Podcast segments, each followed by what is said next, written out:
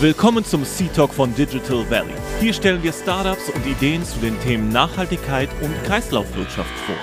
Eine Bühne für junge, nachhaltige Unternehmen und eine Plattform, um Erfahrungen auf dem Weg zur Gründung sowie erste Erfolge zu thematisieren, damit auch andere Gründer und Gründerinnen hiervon profitieren können. Auf geht's!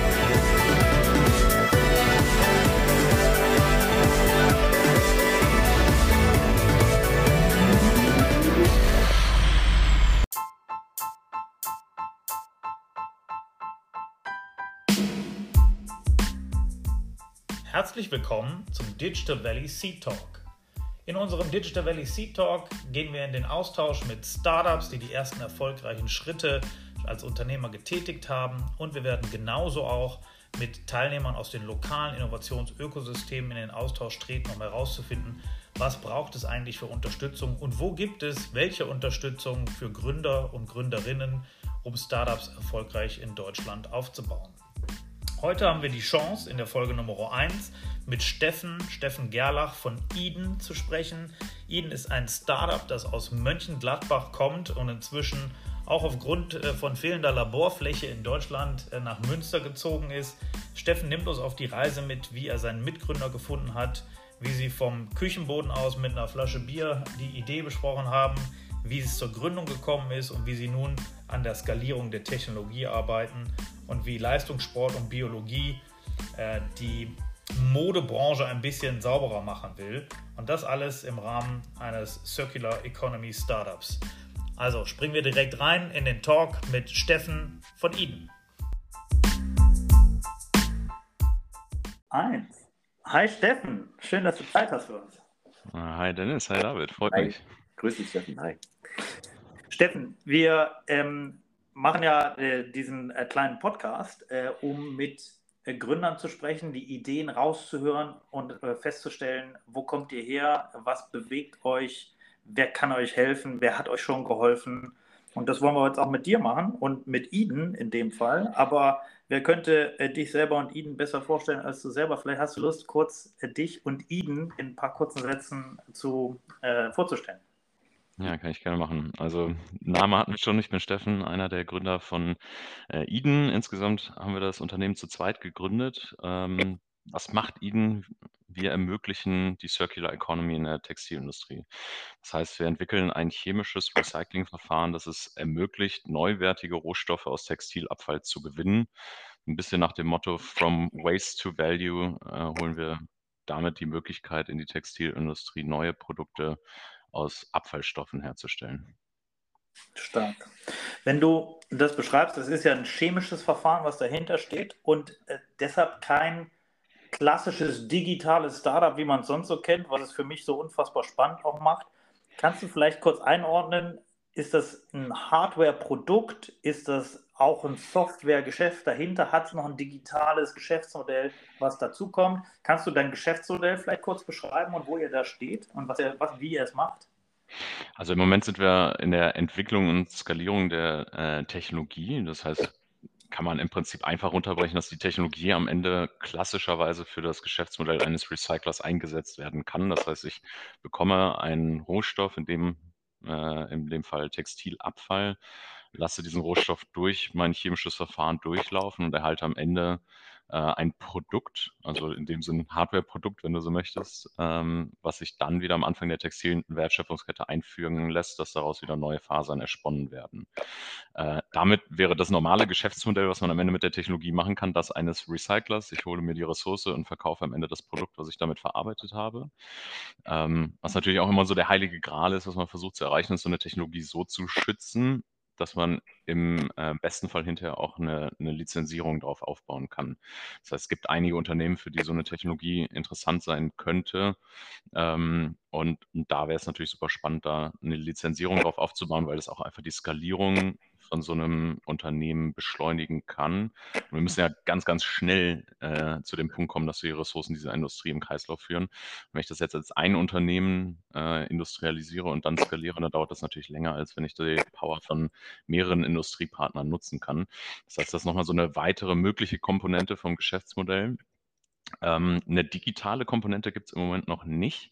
Was wir aber super spannend finden, ähm, ist eine Richtung äh, der Kollaboration letztendlich mit anderen Startups in dem Bereich, weil die Textilindustrie steht nun mal im Moment vor einer großen äh, Disruption äh, und es gibt unglaublich viele Startups auch in unserem Ökosystem, die äh, diese Industrie verändern. Und da sind auch wahnsinnig viele digitale Geschäftsmodelle mit dabei, die Synergieeffekte haben, auch mit dem, was wir tun. Also wenn so eine Textilwirtschaft äh, zu einem Kreislauf transformiert wird, dann werden ganz viele andere Themen einfach noch spannend. So ein Beispiel, was man immer mal wieder mitbekommt, ist gerade auch die Transparenz, dass Modemarken zum Beispiel wissen müssen, wo kommen ihre Materialien überhaupt her.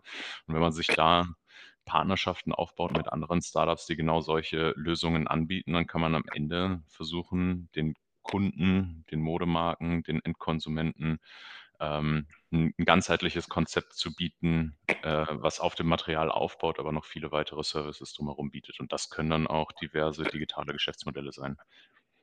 Cool, danke dir. Ähm, du hast ja gerade schon gesagt, die äh, Modeindustrie als eine der dreckigsten Industrien der Welt ähm, hat sicherlich große Herausforderungen. Seid ihr gezielt auf diese Industrie gegangen und ähm, wie ist überhaupt die Idee entstanden? Das äh, finde ich total spannend, weil es ja doch ein sehr komplexer Ansatz ist. Ja, absolut. Also äh, entstanden ist das alles im, im Kopf von meinem Mitgründer Rainer. Äh, der hat erst Biologie studiert, ist dann zu textile Technologien äh, rübergewechselt und hat dann in Mönchengladbach an der Hochschule Niederrhein äh, studiert äh, jahrelang als Leistungssportler unterwegs gewesen, dann musste er verletzungsbedingt äh, diesen Pfad irgendwann abbrechen und hat all die geballte Energie, die er vorher in den Leistungssport gesteckt hat, in, in neue Idee ähm, gesteckt, hat sich angeschaut, wo verändert sich diese Industrie, ähm, wo muss diese Industrie hin. Äh, das Thema Circular Economy wird ja schon seit, seit vielen Jahren diskutiert und dann hat er sich letztendlich angeschaut, was brauchen wir eigentlich, um eine Circular Economy äh, ähm, umzusetzen in dieser Industrie. Und da ist klar, irgendwie müssen wir das Material im Kreislauf führen. Und da er schon immer den Naturwissenschaften und vor allem Chemie zugewandt war, war es für ihn einfach naheliegend, sich die Möglichkeiten des chemischen Recyclings anzuschauen. Ähm, mechanisches Recycling zum Beispiel, also was Recyclingverfahren angeht, noch eine Alternative. Ähm, aber so hat er sich das chemische Re Recycling angeschaut und äh, ist da immer tiefer reingegangen. Und damit war die Idee letztendlich geboren. Und sag mal, kanntet ihr euch denn vorher schon oder wie habt ihr euch kennengelernt? Weil die Frage ist ja immer, wie findet man eigentlich Mitgründer? Und ähm, das ist ja so ein bisschen wie eine Ehe zu schließen. Das sollte ja im besten Fall lange halten, weil wenn das Unternehmen lange da ist, dann muss man wirklich viel Zeit miteinander verbringen. Wie hast du ihn gefunden? Wie habt ihr euch gefunden? Ähm, Gab da, wie ist die Historie dahin? Äh, tatsächlich kennen tun wir uns seit der ersten Klasse. Wir waren auf derselben Grundschule und dann auch auf derselben weiterführenden Schule. Und äh, damit verbindet uns schon eine, eine, Freundschaft, die jetzt mittlerweile, ich weiß gar nicht, 15, 20 Jahre alt sein sollte. Ähm, was aber nicht unbedingt der beste Ratgeber sein sollte, um gemeinsam zu gründen. Also ich würde längst nicht mit jedem Freund oder jeder Freundin aus meinem äh, Bekanntenkreis ein Unternehmen gründen. Also kommt noch eine ganze Menge mit dazu, mit Rainer viel auch zusammengereist, viel Zeit miteinander verbracht und es war einfach schon immer so eine Freundschaft, in der man sich nie gestritten hat, sich immer konstruktiv ausgetauscht hat. Also viele sehr, sehr spannende Diskussionen, die aber nie emotionalisiert wurden. Und dieses Gefühl bestand einfach schon vorher, dass das eine, eine Kombination ist bei uns, die gut funktionieren könnte, weil unterschiedliche Meinungen nie zu, zu Streit geführt haben, sondern eigentlich immer zu einem super spannenden, anregenden Austausch. Ähm, und damit gab es da eine Basis eine, mit großem Vertrauen und dem Gefühl, dass die Zusammenarbeit auch super funktionieren könnte. Ähm, und ja, deshalb im Prinzip eine Luxussituation eigentlich, was das angeht. Ich kriege das viel mit bei Gründern in unserem Umfeld, gerade Technologen, die irgendwie einen, einen spannenden Ansatz gefunden haben, aber niemanden haben, der jetzt ein Mitgründer sein könnte oder ein wirtschaftliches Pendant meinetwegen zu dem technologischen Know-how abbildet. Und äh, finde die Idee oder diese, den Gedanken, dann aus dem Nichts heraus einen Mitgründer zu suchen und zu scouten, unglaublich schwierig, weil ne, diesen Vorteil, da jahrelange Erfahrung im Umgang miteinander zu haben, den kann man ja nicht mal eben so aufholen. Wie ist das konkret gewesen? Hat der dich dann gefragt? Oder also wie seid ja. ihr dazu gekommen? So? Es gab einen wunderschönen Abend in der WG meines Bruders in Köln und äh, äh, saß Rainer auf dem Boden äh, und wir haben ein Bier zusammen getrunken und man hat Rainer auf jeden Fall angemerkt, dass ihn irgendwas bewegt hat. Und da war gerade an diesem Punkt, dass er sich überlegt hat, dass er es super spannend fände, da tiefer reinzugehen. Ähm, und so hat er dann angefangen, über das Thema zu sprechen und dann sind wir in einer stundenlangen Diskussion über seine Idee tief in das Thema eingetaucht. haben ganz viele Fragen identifiziert, die man beantworten müsste, um das das Potenzial letztendlich abzuklopfen. Und er hatte vorher so ein bisschen den Gedanken, mich darauf anzusprechen, hat es aber sehr, sehr geschickt gemacht, indem er einfach über die Idee und das Konzept gesprochen hat und da totales Interesse bei mir getriggert hat. Und so ging das Ganze los und es war ein super Timing bei mir, weil ich äh, zum Ende vom Studium hatte gerade aufgehört, da, ähm, äh, alle Studienarbeiten abgegeben, meinen Job da aufgehört und war gerade am Orientieren, wo ich jetzt weitermachen möchte und hatte ein bisschen Zeit nebenbei und hat, konnte mich so mit den, den Fragen, die da auf wirtschaftlicher Seite aufgekommen sind, in meinem Kopf auseinandersetzen. Und dann ist es nach und nach einfach so entstanden, bis wir dann letztendlich, ich weiß gar nicht, ein halbes, dreiviertel Jahr danach gegründet haben. Stark, das ist stark. Und das, die, dieser erste, ähm, dieser erste Funke, der da übergesprungen ist von, von dem Fußboden mit dem Bier in der Hand zu dir, dann, sitzt mhm. ja, dann brauchst du ja doch noch immer ein paar Schritte, bis man irgendwann äh, damals beim Amtsgericht oder beim Notar sitzt äh, und das Ding unterschreibt und gründet. Kannst du sagen, wie, weil das ja für viele, die genau an diesem Punkt stehen, äh, auch nochmal irgendwie wichtig zu, zu, zu, erfahren. Was hat euch da bewegt? Was, was waren da vielleicht für Schwierigkeiten? Wo habt ihr euch Hilfe gesucht, das überhaupt zu machen? Weil gegründet hattet ihr beide vermutlich vorher auch nicht. Ne? Ich kenne dich als ja. Erstgründer. Ja, ja, wir beide. Also keiner von uns hatte vorher gegründet. Ähm, wir hatten schon vorher oft über irgendwelche wilden Ideen gesprochen in Bereichen, wo aber keiner von uns eine Ahnung hatte. Also ich sag mal so, der, die, die Lust oder die Tendenz zum Gründen war auf jeden Fall da, aber ohne jegliche Vorerfahrung. Ähm, ja, da ging unglaublich viel bei, bei uns in den Köpfen ab. Ne? Wir haben erstmal versucht, uns einen Überblick zu verschaffen, was so die großen Themen sind, die man einmal analysieren muss, um eine Tendenz zu bekommen. Ähm, und auf technologischer Seite war es natürlich ganz klar, sich anzuschauen, wie ist denn das Ressourcenvorkommen? Was für Zusammensetzungen haben wir da? Also welche Herausforderungen muss so eine Technologie eigentlich lösen? Was gibt es dann grundsätzlich für technische Möglichkeiten, um diesen Herausforderungen zu begegnen und dann dem systematischen äh, Versuche durchführen, um zu gucken, in welchem Bereich sind wir die, das größte Potenzial, ähm, und, und diese technologischen Ansätze dann weiter zu verfolgen. Also da war es letztendlich ein problemlösungsorientierter Ansatz auf technologischer Seite und, und auf wirtschaftlicher Seite ging es klar viel um die Marktsituation. Gibt es eine Nachfrage für solche Materialien? Ähm, Gibt es Wettbewerber? Ähm, wie ist auch das Ressourcenvorkommen? Also kann man dann eine Supply Chain aufbauen? Im Prinzip die Grundvoraussetzung für die Umsetzung dann eines solchen Verfahrens einmal systematisch durchzugehen und zu schauen, gibt es da Möglichkeiten, wo sind die Herausforderungen und sich so dann systematisch vorzutasten. Also da stand eine ganze Menge Recherchearbeit dazwischen, gerade für mich in so eine ganz neue Industrie reinzugehen. Also für mich neu, ich war vorher in einem anderen Bereich unterwegs und hatte einfach unglaublich viele Fragen. Also eine sehr, sehr spannende Zeit, die aber auch anstrengend war. Wir haben das immer so beschrieben als der, der, der schwarze Berg, der irgendwie vor uns liegt. Wenn man irgendwie mit so einem ganz neuen Thema anfängt, dann liegt da einfach immer unglaublich viel Arbeit vor einem, ohne dass man wirklich weit gucken kann. Ne? Man hat so einen ganz begrenzten Scheinwerferkegel letztendlich und kann unglaublich schlecht darüber hinaus gucken. Wenn man irgendwann tiefer in einem Thema drin ist, dann kennt man den nächsten Schritt und auch den übernächsten vielleicht schon halbwegs. Und am Anfang ist es dann halt super spannend, weil man auf so einer Entdeckerreise ist, aber gleichzeitig äh, sehr, sehr anstrengend. Es ist ja ein sehr wissenschaftlicher Ansatz, den ihr gegangen seid. Ähm, Habt ihr das quasi auch mit Unterstützung ähm, aus dem lokalen Ökosystem Hochschule und äh, Co. dann in Mönchengladbach gemacht? Oder wie seid ihr da vorangekommen? Ja, äh, war für uns von vornherein bei dem Thema eine der Hypothesen, die wir hatten, dass wir bei so einem großen, herausfordernden Thema ein wahnsinnig starkes Netzwerk brauchen und sind das dann auch systematisch angegangen, uns ein Netzwerk aufzubauen mit Akteuren, die wir brauchen oder die auf jeden Fall hilfreich wären. Äh, klar war es super naheliegend. Ne? Rainer hat das Ganze an der Hochschule begonnen, also haben wir uns auch da den Support von den Professoren geholt. Da gab es verschiedene Professoren und Professorinnen, die uns da unterstützt haben und das auch bis heute tun.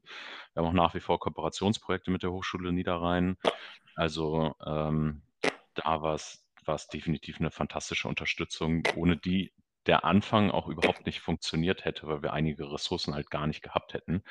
Ähm, von daher, das kann man gar nicht hoch genug äh, halten, wie wichtig der Support von der Hochschule war. Aber es waren auch andere lokale Akteure, gerade am Anfang ne, die Wirtschaftsförderung in Mönchengladbach, die da super umtriebig äh, ist. Da haben wir ein Startup, Starter-Kit nannte sich das, äh, bekommen, eine Gründer-WG. Wir haben Büroflächen vom örtlichen Energieversorger der NEW zur Verfügung gestellt bekommen ähm, und konnten eigentlich uns mit allen Problemen und Fragen an die wenden und alles, was sie in ihrem Netzwerk mobilisieren konnten, haben sie mobilisiert, um uns zu unterstützen. Aber Darüber hinaus sind wir auch in dieser Corona-Zeit gerade äh, aus dem lokalen Netzwerk rausgegangen. Also die Corona-Zeit war für uns eigentlich in einem Hinblick unglaublich hilfreich und das war äh, der Netzwerkeffekt, der dadurch ausgelöst wurde. Also auf einmal waren alle digital verfügbar und es wurde dann Usus, dass man mal eben jemanden anschreiben konnte für einen kurzen Termin zum Austausch und dann schauen konnte, ob man gegenseitiges Interesse an einem weitergehenden Austausch hat. Und das hat dazu geführt, dass unser Netzwerk von dem lokalen Netzwerk in und um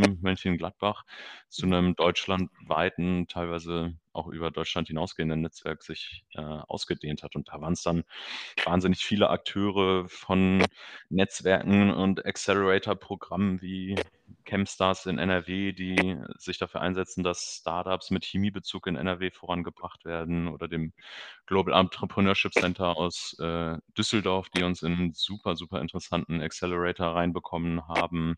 Aber auch Unternehmen wie McKinsey's Fuel letztendlich. Da haben wir bei der Gründerwoche an einem Wettbewerb teilgenommen und da so einen Support äh, gewonnen, dass wir immer mal wieder einen Austausch mit Beratern von McKinsey bekommen haben, um so ein paar Ideen von denen challengen zu lassen andere Unternehmen, aber auch ne, aus der Textilbranche, die Maschinenbauer sind da ja noch äh, vorhanden in, in Deutschland, die äh, ihr Know-how zur Verfügung gestellt haben, ihr Netzwerk zur Verfügung gestellt haben, auch Unternehmen aus anderen Bereichen, aus der Papierindustrie zum Beispiel, wo es Know-how-Synergien gibt und wir Informationen letztendlich bekommen haben, auch zu Kostenkalkulationen und, und, und. Also kann man gar nicht genug betonen, wie wichtig das Netzwerken für uns war und dann ein breites Netzwerk von Supportern aufzubauen. Also großer Shoutout nach Mönchengladbach und an die Hochschule Niederrhein an, der Stelle auch. Ne? Ehre, wem Ehre gebührt. Absolut. Das ist, das ist, äh, das ist stark, weil das ist ja auch äh, genau das, was wir immer wieder äh, versuchen zu beleuchten. Die lokalen Ökosysteme, die ja vorhanden sind und die auch so stark und, äh, unterstützen, damit irgendwann aus der Idee auch ein Produkt und äh, dann auch irgendwann eine Firma wachsen kann. Und das äh, habt ihr ja super erlebt. Meine Frage ist immer dann, das klingt in der Retro äh, so simpel. Ja, wir sind in die Netzwerke rein und dann haben wir auch mit McKinsey gesprochen und dann hat, haben sich McKinsey-Berater auch äh, zur Verfügung gestellt, das mit uns zu challengen. Da läuft man ja nicht einfach vorbei.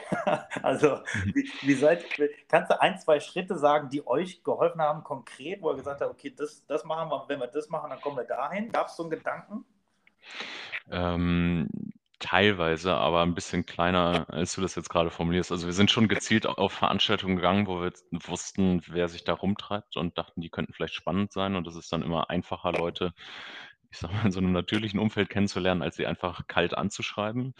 Ähm, also, gab schon ein paar Veranstaltungen, die wir uns gezielt rausgesucht haben, weil wir wussten, äh, wer da hinkommt. Am Anfang würde ich sagen war es aber auch so ein bisschen Stolpern. Also, da kommt wieder die Unerfahrenheit rein. Man es man kann es im Nachhinein so schön darlegen, als hätten wir das alles orchestriert und geplant, dass sich das Netzwerk genauso, wie es sich jetzt äh, gebildet hat, in der Reihenfolge äh, bilden sollte und dass wir da den, den wahnsinnigen Masterplan im Kopf hatten. Aber am Anfang waren es einfach einzelne Kontakte mit ne, Business Angel zum Beispiel aus der Chemieindustrie, die schon öfter Verfahren, andere Verfahren, aber immerhin aus dem Labormaßstab in den Industriemaßstab skaliert haben und die haben gesagt, ihr braucht jemanden mit dem Know-how, dem Know-how, dem Know-how, dem Know-how und dann sitzt du da und denkst, ja, die hat jetzt auf jeden Fall eine Ahnung davon, was sie da gerade sagt und versuchst halt genau solche Kontakte dann zu mobilisieren. Also es sind auch immer wieder einzelne glückliche Begegnungen gewesen von Leuten, die einen super Spaß an der Idee und dem Gedanken hatten, dass das funktionieren kann und dann gesagt haben, ey, guck mal in dem Bereich, sprecht mal mit dieser Person und und und. Also ein bisschen Glück und die, die richtigen Leute zur richtigen Zeit treffen gehört dann beim Aufbau von so einem Netzwerk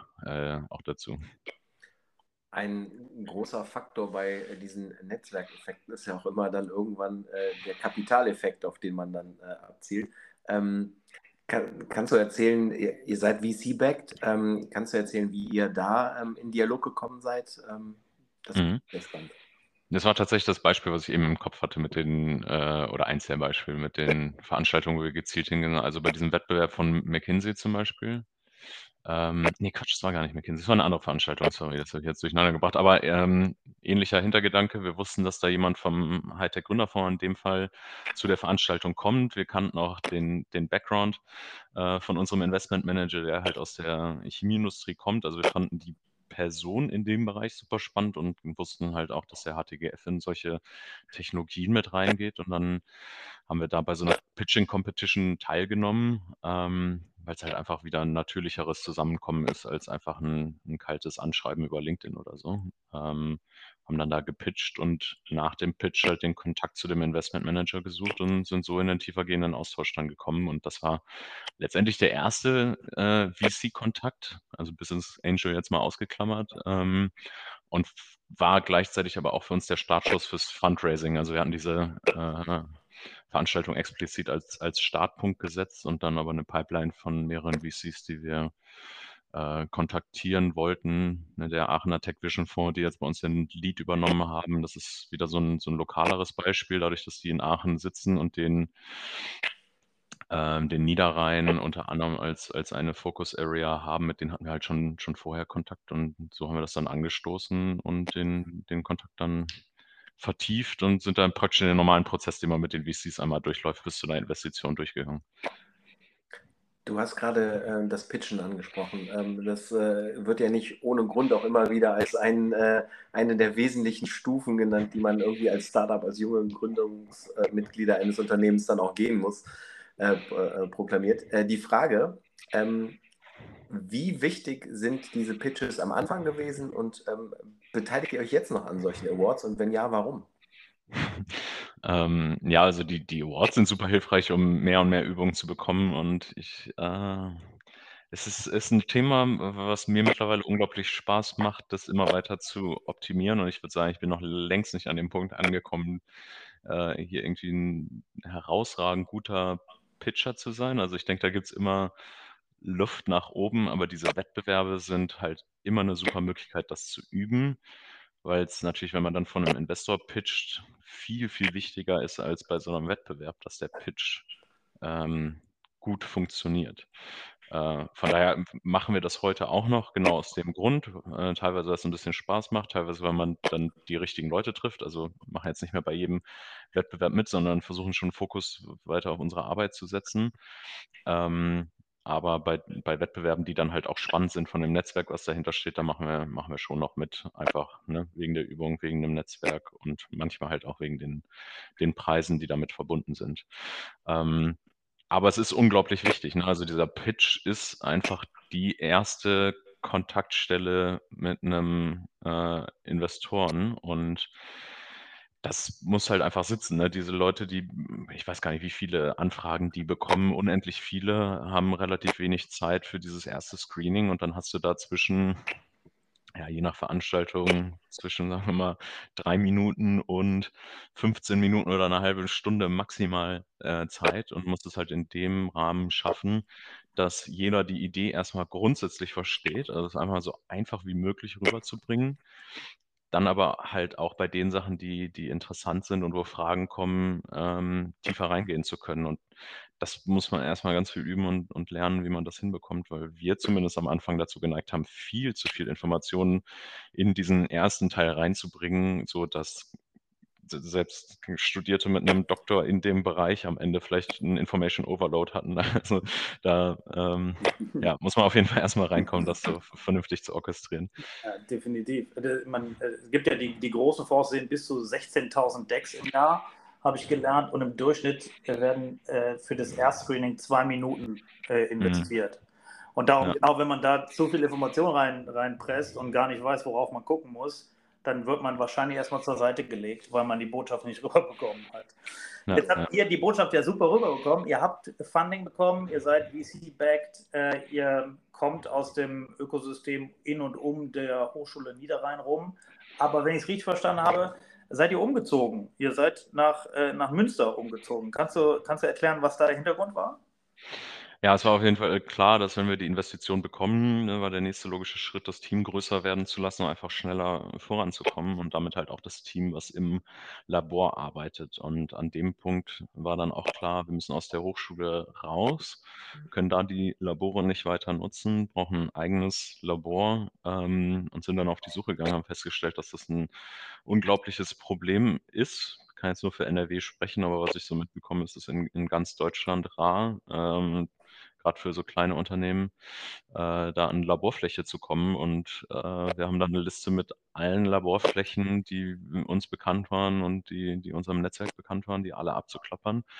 Und am Ende gab es eine Rückmeldung, eine positive Rückmeldung genau aus ähm, zwei ähm, Orten. Das war Münster und ein bisschen außerhalb von Münster. Ähm, und so sind wir im Prinzip wegen des Labors aus Mönchengladbach weggezogen, gezwungenermaßen, aber fühlen uns auch sehr, sehr wohl hier in Münster. Also haben hier einen, ein tolles Labor in einer Einrichtung, die sich genau darauf spezialisiert hat. Also hier sind drei Gebäudekomplexe, die äh, bis oben voll sind, immer mit der Kombination aus Labor und Bürofläche und damit dann halt auch das Wachstumspotenzial für ein Unternehmen wie uns bieten. Ne? Man fängt mit einem Labor an und ein paar Büroräumen und kann dann die Räumlichkeiten dazu mieten, wenn das Unternehmen wächst. Also das ist ja nochmal so ein anderer Aspekt. Ne? Es gäbe ein paar improvisierte Möglichkeiten, äh, in und um Mönchengladbach, weil da halt ne, das Ökosystem super engagiert war. Es Unternehmen gab, die gesagt hätten, ja, einen Laborplatz hier können wir euch zur Verfügung stellen, aber dann hast du auf einmal ein zehnköpfiges Team, die ziehen alle nach Mönchengladbach und nach zwei Jahren reicht der Platz nicht mehr aus und dann gibt es da nicht mehr ausreichend Platz. Und dann sagst du, jetzt müssen wir alle zwei, drei Stunden wegziehen von hier und da hängen dann teilweise Familien und, und Kids mit dran. Das machst du dann auch nicht mehr so einfach. Das heißt, das eine ist ja die Fläche zu bekommen, das andere ist, dass die Fläche auch noch ein Wachstumspotenzial bieten muss. Und ist das, ähm, ihr seid ja sehr ähm, nischig unterwegs, auch wenn das ein großes Thema ist und eine riesen Industrie betrifft hinterher, ne? Ähm, ist es dann auch so, dass das äh, neue Ökosystem, in dem ihr euch jetzt da befindet, äh, sich auf diese Nische spezialisiert hat? Oder ist es äh, der klassische Coincidence. Äh, durch Zufall findet sich das, was ihr braucht, in einem äh, Bereich, in dem vielleicht eine ganz andere Nische oder auch gar, gar keine Nische ähm, mhm. Ja, also was die Anforderungen an Labor angeht, sind wir da Gott sei Dank relativ allgemein und brauchen das, ich sage mal in Anführungsstrichen, Standard-Chemielabor. Da gibt es ja noch andere Technologien, die ganz andere Voraussetzungen an die Räumlichkeiten mhm. haben. Das heißt, hier sind ganz viele unterschiedliche Firmen und soweit ich weiß, niemand im Bereich Textil.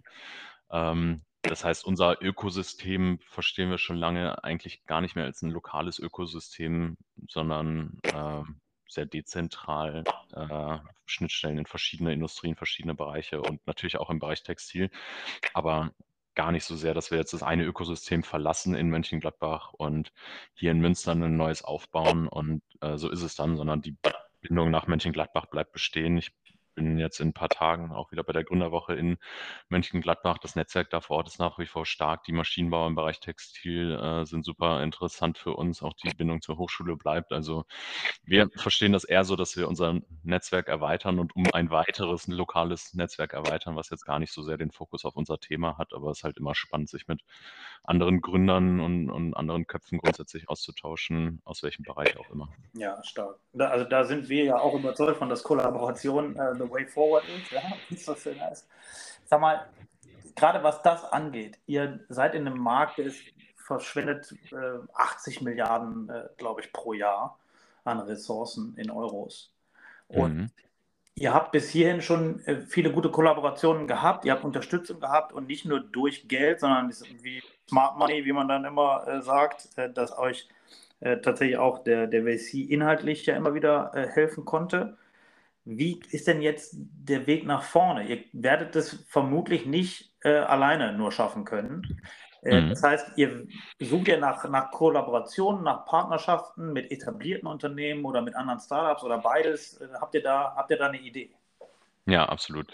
Namen kann und darf man noch nicht nennen, aber ich teile das immer so grob auf in die, in die drei Themen, in denen wir denken, das ist Ressource, Verfahren, Produkt. Äh, bei der Ressource ist es einfach so, dass Textilien heute in Deutschland schon gesammelt und sortiert werden. Da gibt es Unternehmen, karitative Einrichtungen, die sammeln und sortieren Textilien heute. Ähm, mehr mit Fokus auf äh, Secondhand und dann Downcycling. Und ne, gerade dieses Downcycling finden wir halt ähm, nicht so toll, wollen daraus lieber ein Upcycling machen, aber es gibt halt Unternehmen, wo sich genau diese Materialien schon sammeln und wo die sortiert werden. Und da sind wir dabei, Kooperationen äh, aufzubauen und weitere Partner zu suchen.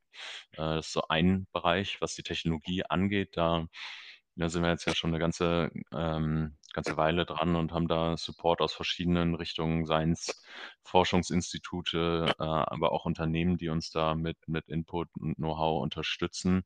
Papierindustrie habe ich eben genannt, ist ein interessantes Beispiel, wo wir sehen, da gibt es einfach inhaltliche Synergieeffekte und wo wir äh, viel Support bekommen haben und, und weiter bekommen und suchen.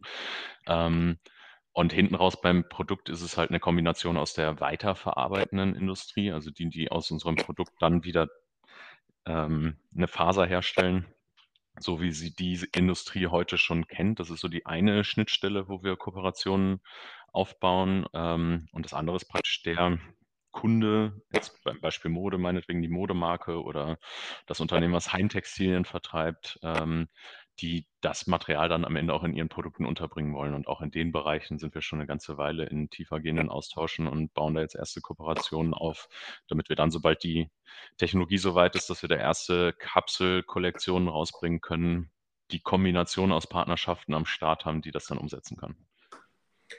Ähm, abseits von diesen ganzen Kooperationen und dem Marktgedanken, was, äh, was treibt euch da gerade um? Was, ähm, was fehlt euch vielleicht gerade auch zurzeit? Ähm, was ist das, der nächste große Schritt, den ihr gehen wollt? Ähm, magst du uns da nochmal mit auf die Reise nehmen, die ihr jetzt gerade vor euch habt oder geplant zumindest vor euch habt? Mhm. Also ich sag mal so, die ganzen Akteure, die wir brauchen, um das umzusetzen, die sind super heiß darauf, äh, das zu machen. Und jetzt ist es im Prinzip die Technologie an den, an den Punkt zu bringen. Das heißt, das ist auch das, wo unser Fokus im Moment liegt, halt das, was wir jetzt im Labor äh, und teilweise Technikumsmaßstab gemacht haben, äh, weiterzuentwickeln, voranzubringen, unsere Patente weiter auf- und auszubauen ähm, und dann als nächsten großen Meilenstein halt eine Menge an Material verarbeiten, die sich halt genau in solchen äh, Kapselkollektionen ähm, äh, umsetzen lässt und im Prinzip parallel die Blaupause für die Pilotierungsanlage der Technologie äh, zu entwickeln. Das ist so das nächste große Ziel auf technischer Seite, was dann all diese Kooperationen überhaupt erst ermöglicht und damit ne, auch der, der absolute Fokus. Wow. Also das, ich finde es immer wieder beeindruckend, was ihr alles in der kurzen Zeit schon äh, auf die Beine gestellt habt. Gab es irgendwie ein, ein Motto, was dich begleitet hat? Irgendwas, was du wenn jetzt andere Studenten auf dich zukommen würden und sagen, was hat dich eigentlich äh, nachts über Wasser gehalten, wenn du weiter auf das Stirn hattest, was, was hat dich angetrieben dahinter? Gab es irgendeine Überzeugung, die du dir immer wieder selber gesagt hast? Äh, ich habe jetzt nicht ein Motto oder eine Überzeugung. Ich hatte eigentlich, also klar, man hat so seine emotionalen Aufs und, und Ups. Ähm, aber was mich halt die ganze Zeit angetrieben hat, ist, dass diese Lernkurve nicht abflacht, ne? Ähm, und so geht's Rainer letztendlich auch. Also, in allen Jobs, die man vorher hatte, war es irgendwie nach ein, zwei Jahren so, dass die Lernkurve angefangen hat abzuflachen und das hast du halt in so einer Gründung nicht, weil immer wieder neue Herausforderungen kommen. Also, eigentlich immer eher getrieben von dem Wunsch, dass die Zeit ein bisschen schneller vergeht, weil man eigentlich immer schon beim nächsten Schritt sein möchte, wenn man gerade noch an dem vorbereitenden Stück davor arbeitet. Also, würde mal sagen, das ist so der, der große Motivator, super heiß auf den nächsten Schritt zu sein. Und das treibt mich an und, und Rainer letztendlich auch. Cool. Steffen, wenn der Gründer Steffen vor wenigen Jahren wüsste, was der Gründer Steffen heute weiß, was würde er ihm sagen? Was würdest du deinem eigenen, äh, ähm, dir selbst quasi vor einigen Jahren äh, raten, äh, Dinge zu tun oder auch nicht zu tun? Ja, das wäre natürlich immer schön, wenn man so aus der Zukunft zurückkommen könnte, um sich zu sagen, wie alles noch besser und noch schneller geht. Da fällt einem natürlich immer eine ganze Menge ein. Ich würde mal vorweg schicken, dass es wahrscheinlich aber auch gut ist, wenn man diesen Prozess einmal durchläuft und so seine Erfahrungen along the way äh, macht. Aber ich sage mal so, wenn ich mit dem Wissen von heute das Ganze nochmal von vorne beginnen würde, würde es natürlich auf der einen Seite äh, schneller gehen und ich würde ein paar Sachen anders machen. Also ich glaube, wenn ich den Weg heute schon so grob kennen würde, dann hätten wir am Anfang schneller ein Business Angel mit reingeholt. Wir haben am Anfang sehr, sehr lange gebootstrapped und Förderprogramme reingeholt, um das Thema voranzutreiben. Das hatte natürlich aber auch den Nachteil, dass wir nicht ganz so schnell waren, wie wir hätten sein können, wenn wir ein bisschen mehr Ressourcen gehabt hätten. Also ich glaube, das eine wäre gewesen, früh oder früher ein Business Angel mit reinzuholen Ähm, und da waren wir einfach damals unerfahrener als, als First-Timer. Wo habt ihr den gefunden, den Business Angel? Äh, letztendlich in dem Fall über einen Fonds. Also den, den Business Angel haben wir jetzt in der ersten äh, Finanzierungsrunde äh, mit reingeholt. Ähm, aber mit der Erfahrung von heute, wie gesagt, hätte ich den gerne deutlich früher mit drin gehabt, um einfach ein bisschen mehr Firepower zu einem früheren Zeitpunkt zu haben. Und ja, wenn du sowas zu zweit oder zu dritt startest, dann macht ja jeder weitere Kopf im Team eine wahnsinnige Beschleunigung aus. Also wahrscheinlich hätte ich jetzt, also ne, die, die an dem Punkt, die waren keine, also die hatten wir im Prinzip, aber ein bisschen mehr Geld hätte vielleicht zu einem weiteren Teammitglied geführt äh, oder der Parallelisierung von einzelnen Schritten und damit am Ende zu einer Beschleunigung. Von daher finde ich den Gedanken super, ähm, super spannend. Und das andere, was ich mir wahrscheinlich geraten hätte, deutlich früher zu connecten mit erfahreneren Gründern. Also immer Leute suchen, die so ein, zwei Jahre voraus sind oder einfach gesagt, das gerade durchlaufen haben, was man jetzt vor sich hat. Und da kann man in dem Austausch unglaublich viel lernen und das ist wahnsinnig hilfreich äh, und am Ende auch wieder ein beschleunigender Faktor, ne? wenn dir so ein, so ein Gründer, der gerade eine Runde geclosed hat, einmal sagt, was passiert eigentlich nach diesem ersten Pitch und worauf kommt es an und worauf musst du achten, dann gehst du souveräner in so einen Prozess und kannst den natürlich auch viel besser moderieren, weil du weißt, was, was jetzt kommt und was dabei wichtig ist. Also ich glaube, das sind so die beiden Sachen, die ich mit der Brille von heute vielleicht anders gemacht hätte. Teilst du diese Erfahrungen, die du selber gemacht hast, auch? Außer ja. jetzt in so Podcasts wie hier? Ja, ja, also immer mal wieder bei Veranstaltungen. Ich war jetzt gerade letzte Woche zum Beispiel in, in Göttingen äh, bei einer Hochschule, die uns am Anfang supportet haben. Ähm, Praktikanten zum Beispiel aus dieser Hochschule bei uns im Team hatten. Ähm, die haben dann gefragt, äh, ob ich damit dazu komme. Und das war, hat super Spaß gemacht. Das ist einfach mal rauskommen aus unserer Bubble, ein anderes Thema, acht Gründerteams unterschiedliche Ideen hatten und da dann in so ein, so ein Pitching Training und eine Feedbackrunde reinzugehen und so, das macht halt einfach super Spaß. Ne? Und wenn man dann merkt, das hilft denen irgendwie so diese Anfangserfahrungen von uns mitzubekommen, dann ist es genau das Gleiche, was mir geholfen hat, jetzt mit anderen Gründern zu sprechen, die auch immer einen Schritt weiter waren als wir. Und ich denke, wenn man diesen Netzwerkgedanken da so weiter reinträgt, ähm, dann, dann kann das Ökosystem davon nur profitieren, wenn die Leute, die etwas gerade durchlebt haben, denen, die das gerade vor sich haben, ähm, Know-how weitergibt, dann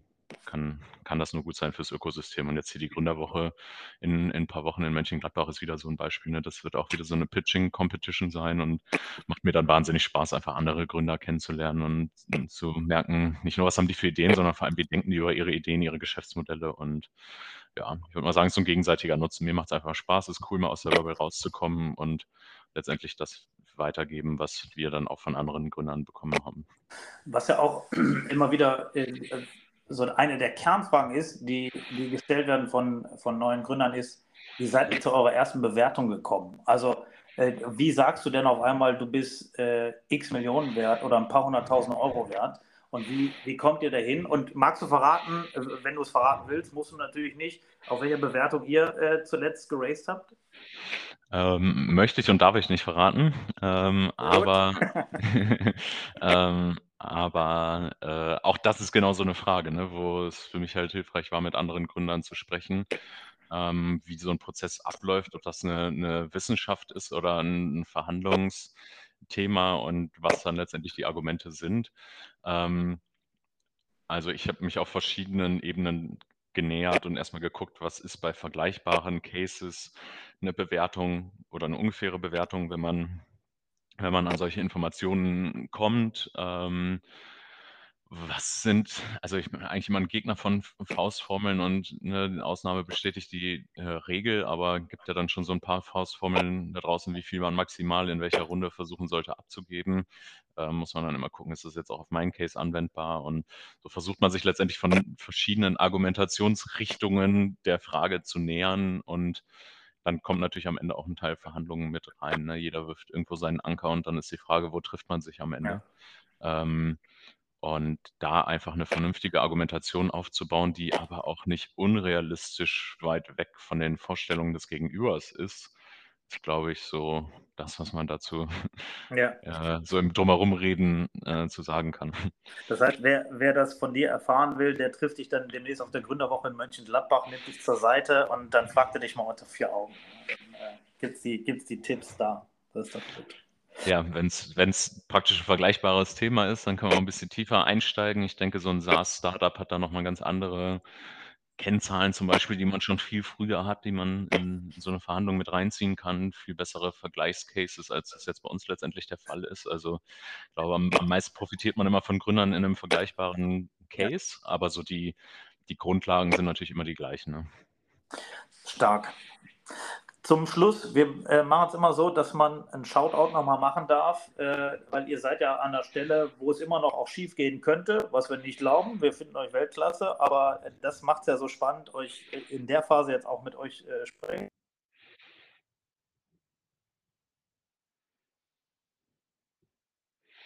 Jetzt habe ich hier ein Tonproblem. Ich kann mich gerade nicht mehr hören, falls ihr mich noch hören könnt. Hallo? So, jetzt, jetzt, Ja. doch, jetzt kannst du mich hören. Jetzt kann ich dich Ja, wieder hören, ja. Die Frage war, äh, mach doch einen Shoutout äh, an den oder die oder das Unternehmen oder was du brauchst, äh, was dir gerade fehlt. Hm, Suchst du Mitarbeiter, suchst du Kapital, suchst du Kunden?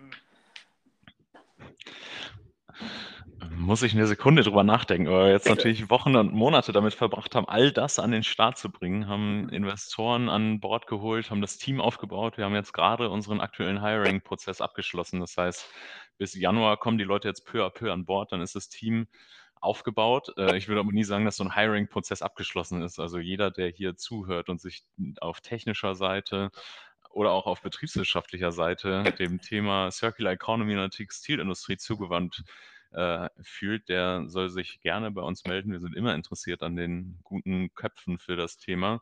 Von daher, da kann man nie irgendwie einen Anfang und ein Ende an so einen Prozess setzen. Wie gesagt, Investoren haben wir jetzt gerade an Bord geholt, aber wie Die sagt, nächste Runde kommt so gerne. Ja. genau, nach der Runde ist vor der Runde.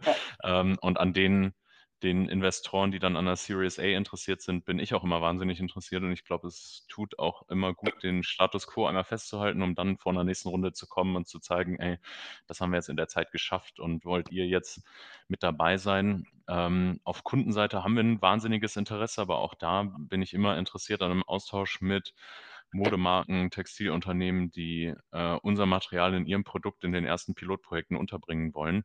Äh, und letztendlich all die Akteure, die ich eben angesprochen hatte, ne, von Sammlern und Sortierern über Faserherstellern, äh, sind das Akteure, äh, wo ich mich immer über einen Kontakt freue und einen Austausch, um zu schauen, gibt es hier gegenseitige Synergieeffekte. Ja, stark. Also, das heißt, wer geldlos werden will oder bei euch arbeiten will, ihr macht die Welt ein bisschen besser dadurch, dass ihr eine der dreckigsten Industrien versucht, sauberer zu machen und ressourceneffizient zu machen. Das ist wirklich, ähm, ich finde es ein super Ansatz, den ihr da fahrt. Ihr seid äh, jetzt schon sehr, sehr erfolgreich äh, in, in der kurzen Zeit, in der es euch gibt. Wir drücken euch alle Daumen, auch wenn ihr es äh, hoffentlich nicht brauchen müsst. Ihr habt sie von uns gedrückt. Und äh, wer nachschauen will, edengerman.com, Doppel-E-D-E-N, German.com, äh, da findet man euch und da kann man dann auch Kontakt zu euch aufnehmen, wer für euch arbeiten will oder äh, euch gern unterstützen will auf die eine oder andere Weise. Super gerne. Kann ich eigentlich nur noch ergänzen, dass jetzt die neue Website online kommt und die heißt dann eden.world, also wie die Welt nur auf Englisch. Äh, und da ist dann endlich unser finaler und schöner Name mit der neuen CI in ein paar Wochen zu erwarten. Und dann kann man auch den, äh, die alte, alte Website vergessen, auch wenn man uns natürlich nach wie vor findet. Perfekt. Eden.world und Eden mit Doppel-E-D-E-N.world. Da findet ihr den Steffen und den Rainer und alles, was Eden so macht. Von daher äh, stark. Äh, wir, wir bleiben in Kontakt und dann hören wir uns vielleicht nochmal in einem Jahr wieder und dann gucken wir, wo er dann steht. Machen wir gerne. Danke euch, hat echt Spaß gemacht. Steffen, Steffen, vielen lieben Dank danke dir. und alles Gute für die nächsten Schritte. Euch auch. Macht's gut.